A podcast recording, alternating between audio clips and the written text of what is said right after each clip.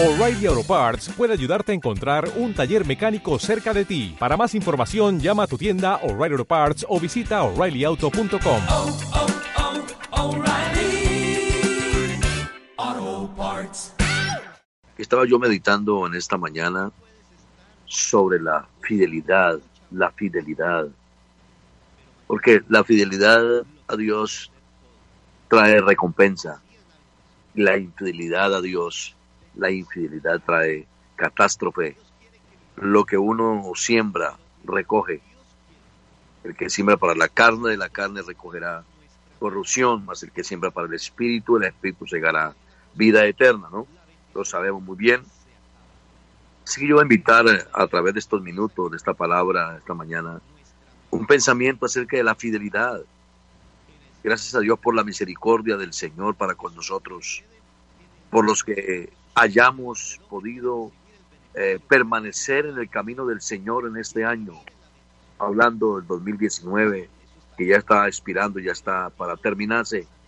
Y gloria a Dios por los que estamos todavía en el camino del Señor, porque siendo aún fieles, Él, Pablo Timoteo dice, Él permanece fiel. La, la infidelidad sacó a, Adán y a Eva del jardín del Edén, porque desobedecieron a Dios. Es que la infidelidad, hermano, trae catástrofe, nostalgia, tristeza, desolación. La infidelidad a Dios lleva también a ser infieles a la esposa, a ser infieles al Señor. No lo podemos engañar, porque Él todo lo está observando, Él todo lo está mirando y Él todo lo sabe, todo lo conoce. Este, esta infidelidad sacó a Adán y a Eva del jardín del Edén. La infidelidad mantuvo a Israel en el desierto por 40 años. La infidelidad hizo que la esposa de Lot se convirtiera en una estatua de sal, porque ella miró hacia atrás, no fue fiel a la palabra, cuando se le dijo, no mires tras ti. La infidelidad ha hecho que Israel se mantenga fuera de su tierra en completa expatriación por miles de años. La infidelidad hizo que Judas Iscariote se ahorcara, ¿recuerdan ustedes? La infidelidad hizo que Pedro negara al Señor porque lo, lo, siguió, lo siguió de lejos. La infidelidad hizo que Ananías y Zafira murieran al instante por haber robado, sustraído de esa herencia y no traer al Señor lo que era del Señor completamente. La infidelidad ha traído mucha vergüenza y también castigo. ¿Cuántos habrán ahora en este mismo momento, terminando este año, infieles a Dios, apartados del Señor, descarriados, y han perdido sus hogares, sus esposas, alejados de sus hijos? Pero tenemos un Dios todavía en esta mañana lleno de misericordia, que si alguno escucha esta palabra y se acerca al Señor, el Señor es tan grande porque Miqueas dice que Él se deleita en misericordia, Él le va a perdonar, le va a restaurar, le va a ayudar, porque la infidelidad ha traído mucha vergüenza y también castigo, pues la paga del pecado es la muerte, pero mira el regalo de Dios es la vida eterna. Por eso Apocalipsis 2.10 dice, sé fiel hasta la muerte y yo te daré la corona de la vida eterna. Sé fiel, no de enero a noviembre, sino hasta la muerte. Sé fiel no solamente en la abundancia, sino hasta la muerte. Sé fiel no solamente en el tiempo de las vacas gordas, sino sé fiel hasta la muerte y yo te daré la corona de la vida eterna. Si nos tiene que costar la vida, aleluya, qué bueno que podamos decir aquí estoy, Señor, para hacer tu voluntad y hágase tu voluntad. Amigos, hermanos, cuán diferente es la fidelidad. La fidelidad arrastra la confianza de los superiores allá cuando estás en tu trabajo. Esa fidelidad a Dios te va a llevar a ser fiel a tu jefe, y eso arrastrará la confianza de tus superiores y por lo tanto gozamos de mayores privilegios. Aleluya. Es que Dios honra la fidelidad. Estaba observando hermano Juan David, hermano Edgar y amados hermanos que me escuchan el domingo en la escuela dominical.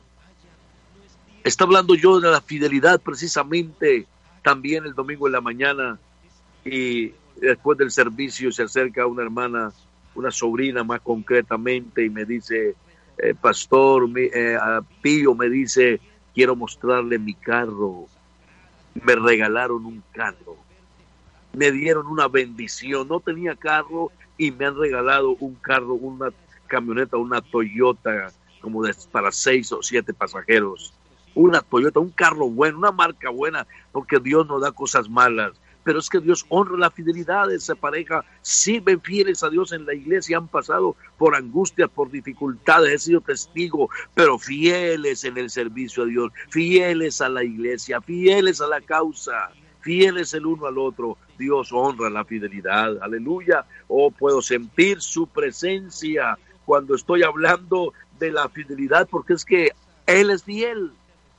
Aleluya. Él es fiel a sus promesas. Él es fiel a su palabra. Él es fiel haciendo salir ese sol sobre buenos y malos, mandando esa lluvia sobre buenos y malos, dando ese alimento. David dice, adereza al mesa delante de mí en presencia de mis angustiadores. Unge mi cabeza con aceite. Mi copa está rebosando. Dios es fiel. Aleluya. Y Él ha sido fiel a nosotros, porque nosotros no hacer la lucha, aleluya, por ser fieles a Dios? Aleluya, la fidelidad nos hace vivir una vida tranquila, libre de acusaciones y también libre de enfermedades. El que es infiel a Dios es infiel a la esposa y se va y se busca otra mujer o otro hombre y se le pega el SIDA. Libre de acusaciones y del SIDA. La fidelidad a Dios conlleva grandes recompensas y al rendir cuentas, elogios, aleluya, tendremos premios y muchos trofeos allá en las bodas del Cordero. Recordemos la fidelidad de Simeón y de Ana. Aleluya al Señor. Esperando lo prometido, esperando al prometido, digamos lo mejor y este hombre justo, piadoso, esperaba la consolación de Israel. Evangelio según San Lucas, el capítulo número 2 en esta mañana. Quiero leer ese versículo porque me llamó la atención, aleluya, hablando de la fidelidad de este hombre, Simeón, y esta mujer, Ana. Capítulo 2 del Evangelio según San Lucas, gloria sea al Señor el versículo 25 dice, amén. He aquí había en Jerusalén un hombre llamado Simeón, y este hombre, justo y piadoso, esperaba la consolación de Israel, y el Espíritu Santo estaba sobre él. Esperaba la consolación, esperaba al Mesías, esperaba ese niño, y le había sido revelado por el Espíritu Santo que no vería la muerte antes de que viese al ungido del Señor. Y movido por el Espíritu vino al templo y cuando los padres del niño Jesús lo trajeron al templo para ver por él conforme al rito de la ley, él le tomó en sus brazos y, le, y bendijo a Dios diciendo, ahora Señor, despide a tu siervo en paz conforme a tu palabra si esperamos fielmente a Dios en sus promesas, si esperamos fielmente a Dios la venida del Señor, que está muy cerca, por cierto, le veremos cara a cara tal como Él es. Si eres fiel a Dios, aleluya, vas a ver el milagro en tu vida. Yo personalmente estoy esperando un milagro juntamente con mi esposa, un milagro de Dios y no descansamos de orar fielmente al Señor porque el que lo prometió es el fiel y es verdadero. Alabanzas, como dice en el libro de Apocalipsis, el fiel y verdadero. Aleluya. Creámosle a Dios. Bendito sea su nombre. Y la Biblia dice en esta mañana, bendito sea el Señor que Él es fiel y Él ha sido fiel y se mantendrá fiel a su palabra. Puede decir esta mañana, Señor, gracias por tu fidelidad. Aleluya, gracias Señor por tu amor y tu misericordia. También dice la Biblia en esta mañana, aleluya, su nombre es santo, porque han visto mis ojos tu salvación, la cual has preparado en presencia de todos los pueblos, luz para luz para revelación a los gentiles y gloria de tu pueblo Israel. Y José y su madre estaban maravillados de todo lo que se decía de él. Y los bendijo Simeón y dijo a su madre María, aquí este está puesto para caída y para levantamiento de muchos en Israel y para señal que será contradicha. Aleluya.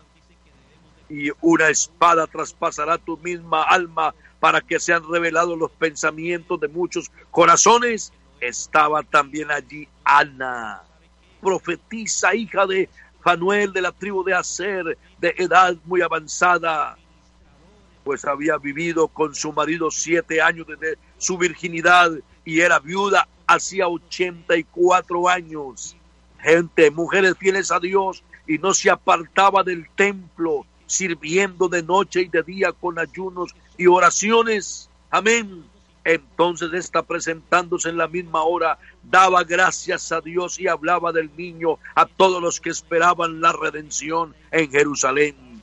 Hombres y mujeres fieles a Dios que no se apartan del templo, que no dejan de servir al Señor de una manera u otra, fieles, aleluya, a la causa, fieles a lo que prometieron, fieles a Dios en sus ofrendas, en sus diezmos, fieles en la oración. Dios tiene que hacer algo importante, recompensar a esas familias que le sirven a Dios, que son fieles al Señor día y noche.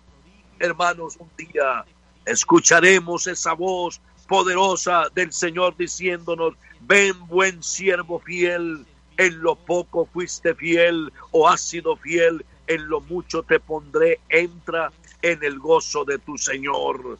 Entra en el gozo de tu Señor.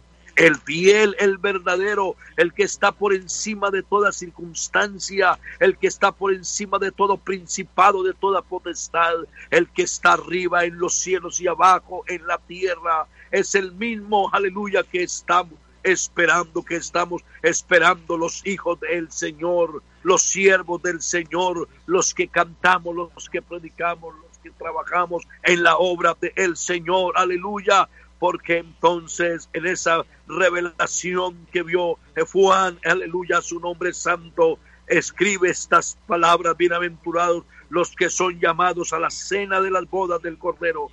Y me dijo, estas son palabras verdaderas de Dios. Estoy leyendo Apocalipsis 19, 9 y me dijo, estas son palabras verdaderas de Dios. Yo me postré a sus pies para adorarlo y él me dijo, mira, no lo hagas. Yo soy consiervo tuyo y de tus hermanos que tienen el testimonio de Jesús. Adora a Dios, porque el testimonio de Jesús es el espíritu de la profecía. Entonces vi el cielo abierto y aquí un caballo blanco y el que lo montaba se llamaba fiel y verdadero y con justicia juzga y pelea. Y siguen escribiéndolo a él como él lo vio en esa visión, en ese momento importante. Aleluya al Señor, como también traerá, aleluya, escrito en su muslo, Rey de Reyes y Señor de Señores. Cuando Él venga con la iglesia, la iglesia ya vendrá recompensada, ya vendrá con esos galardones, porque una cosa es el arrebatamiento y otro asunto diferente es la venida del Señor, pero Él será fiel, Él ha sido fiel a su palabra, Él recogerá a su pueblo. Hermanos, no nos cansemos de esperarlo a Él, seamos fieles como Simeón, esperemos la manifestación gloriosa, ya no naciendo de una mujer como él lo hizo, aleluya, al Señor manifestándose en carne, ya vendrá en gloria, ya vendrá sin relación con el pecado, ya vendrá con una iglesia galardonada, llena de bendición, aleluya su nombre, y vendrá a este mundo a juzgarlo. Bendito sea el Señor, Él venció la muerte, Él venció la sepultura, Él venció los demonios, aleluya, Él vendrá y peleará y vencerá al demonio mismo, a Satanás nuevamente